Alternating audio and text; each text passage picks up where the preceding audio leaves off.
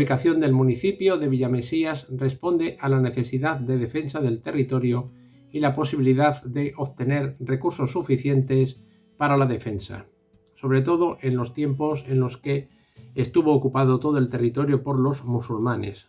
Los cristianos conseguirán la definitiva reconquista en el año 1233. Desde entonces, desde que se produce la repoblación, este municipio llevará el nombre de Búrdalo. Turismo en Villa Mesías. Señalización turística inteligente en formato audio.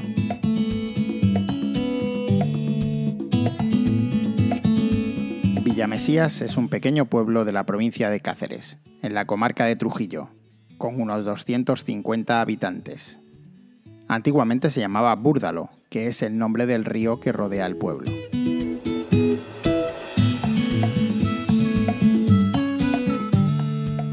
Villamesías tiene una larga historia que se constata sobre todo en la época romana, cuando formaba parte de la Villa de la Plata, una importante ruta comercial que unía Mérida con Astorga, podemos contemplar hasta 53 inscripciones romanas repartidas por todo el término municipal. Incluso en el mismo pueblo podemos encontrar fácilmente una docena de ellas en los suelos, paredes, puertas o simplemente en cualquier solar. No sin razones, muchos historiadores sitúan aquí una mansión romana llamada La Cipea. El término municipal de este municipio es muy interesante en restos arqueológicos. Se ha hallado un importante número de inscripciones romanas Concretamente, pasando el río Búrdalo, en el antiguo camino al Morín se encuentran restos de villas romanas, contrapesos, tégulas, sillares y cerámica en superficie, en los parajes conocidos como el Osario o el Cerro de la Horca, donde se encontró un bifaz y un falo de piedra, que era una pieza individual del arte mobiliar del Paleolítico Superior, cuando la sexualidad comenzó a convertirse en una vía de comunicación y establecimiento de lazos sociales. El topónimo actual, Mesías, es el apellido de una familia que se estableció aquí con su señorío en el siglo XVII. En el siglo XIII el pueblo pasó a depender de la villa de Trujillo y en el XVI se le concedió el título de villa por el rey Felipe II. Durante los siglos XVIII y XIX, Villa Mesías sufrió una fuerte emigración debido a las malas condiciones económicas. Villa Mesías en el año 1640 fue una importante población dependiente de Trujillo. Pero tenemos que retrotraernos al año 1594. Muchas de estas poblaciones comarcanas de Trujillo fueron vendidas por el Consejo Real por el precio de 4.000 ducados por cada una de las leguas. Así, concretamente, en el año 1634, cuando Villamesías contaba con 250 vecinos, el rey Felipe IV vendió la aldea de Búrdalo a don Alonso Mexías de Prado, que era caballero de la Orden de Santiago, desde cuya fecha es Villa de Señorío, cambiando su nombre por el de Villa Mesías. Por esta compra y el establecimiento de don Pedro Mexías en la villa, se logra facultad real de cambiar el nombre del pueblo, llamándose Villa Mexías, como se conoce actualmente perteneciente al linaje de los Añascos. Fue también señorío de los condes de Corvos, concedido por Fernando IV en 1752 a don Baltasar Mesía y de Vargas. En 1769 el señor de la villa es don Domingo Gil Bravo. Años después pasó a manos de los Bulmes, hasta 1837, que se abolieron los señoríos en España. Aún se conserva el escudo de esta familia en la fachada de la casa los restos nos llevan a monumentos megalíticos antiguos, menires, dólmenes, altares rupestres, piedras sacras. Algunos yacimientos ya han sido excavados, pero la inmensa mayoría están en el olvido o saqueados por buscadores de tesoros. La Cávila y el barrio judío son también otra referencia. Basta decir que se han encontrado inscripciones judías en Villamesías fechables en el siglo II. El paso de los siglos está escrito en las calles, solo falta abrir los ojos. Si hubo un barrio judío, este sería entre 1480 y 1492.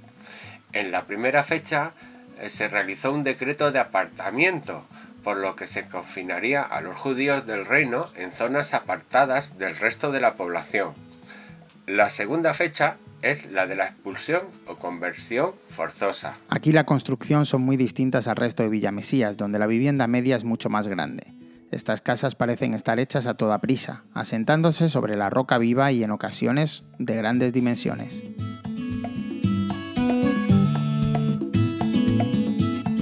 Otro aspecto interesante de Villamesías es su pasado histórico relacionado con la Inquisición. En el pueblo se conserva una casa conocida como Casa de la Inquisición, donde se dice que vivió el comisario de la propia Inquisición. La casa tiene una fachada con un escudo, con la cruz y una palma, que simboliza el martirio. Se cree que en esta casa se realizaban juicios a los acusados de herejía o brujería. Por último, no podemos dejar de mencionar los molinos del río Búrdalo, unos antiguos molinos harineros que aprovechaban la fuerza del agua para moler el grano. Estos molinos son testimonio del pasado agrícola e industrial del pueblo y algunos de ellos todavía se conservan.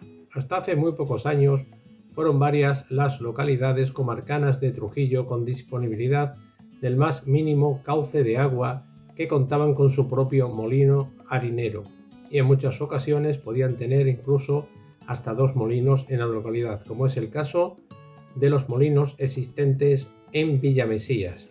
Existió el molino, popularmente conocido como el del tío Calata, y otro que pertenecía a los bienes de la iglesia. Hoy en día Villamesías es un pueblo tranquilo y acogedor, que conserva su arquitectura tradicional y su patrimonio cultural. Entre sus monumentos más destacados se encuentra la iglesia parroquial de Santo Domingo de Guzmán del siglo XVIII, que alberga una imagen del Cristo de la Misericordia muy venerada por los vecinos. Otros lugares de interés son el puente romano sobre el río Búrdalo, el barrio de las Cávilas y la Plaza Mayor. Villamesías antiguamente era un pueblo atravesado por la carretera nacional quinta y desde que se hizo la autovía allá por los años 90 del siglo pasado ha quedado relajado, tranquilo, rural, donde las cosas pasan muy despacio, sin ese tráfico continuo que pasaba eh, entre las casas, en, cruzando, partiendo el pueblo por la mitad. Encontrarlas puede ser un pasatiempo para niños y adultos. Aparte de la Casa de la Inquisición, destaca también la prisión de la propia Inquisición al otro lado del pueblo, con la iglesia entre ambas.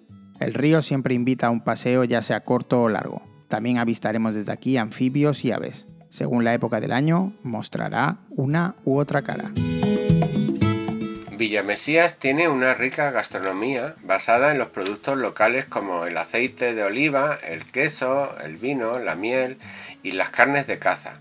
Algunos platos típicos son las migas extremeñas, el gazpacho, la caldereta de cordero, el cochinillo asado y los dulces caseros como las perrunillas, las roscas fritas o las flores. Pero si hay algo que hace especial a Villa Mesías es su relación con los productos silvestres. Cada año en primavera se celebra el Día de los Productos Silvestres, una fiesta en la que se recogen y degustan plantas comestibles como cardillos, espárragos, criadillas o tagarninas.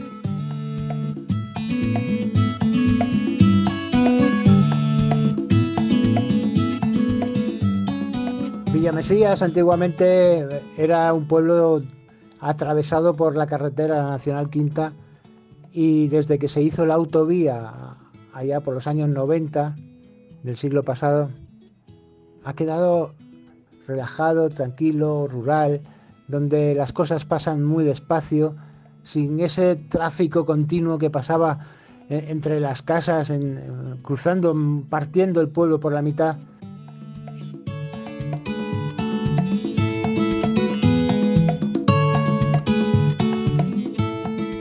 Esta tradición se remonta a tiempos ancestrales y refleja la sabiduría popular y el respeto por la naturaleza. Es también un destino ideal para los amantes de la propia naturaleza y el turismo activo. Su entorno ofrece paisajes variados como dehesas, montes, ríos y embalses donde se pueden practicar actividades como senderismo, ciclismo, pesca o avistamiento de aves. Además, Villamesías está cerca de otros lugares de interés como Trujillo, Guadalupe, Cáceres o Mérida.